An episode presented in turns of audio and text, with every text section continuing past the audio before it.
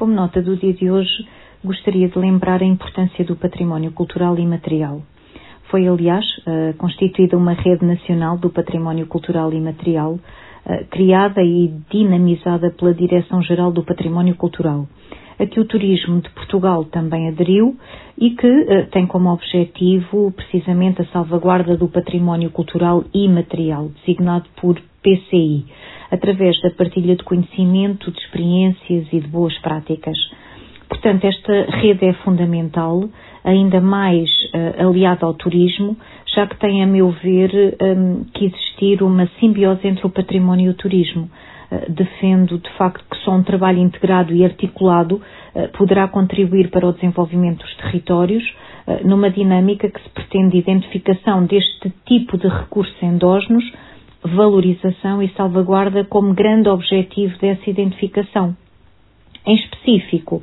Uh, o turismo pode e deve, acima de tudo, contribuir para esta valorização do património cultural e material, entendidas como manifestações identitárias dos territórios que devem ser utilizadas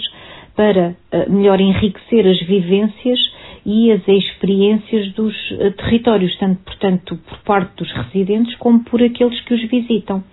Ah, na página da Direção-Geral do Património Cultural existe inclusivamente informação sobre esta Rede Nacional do Património Cultural e Material,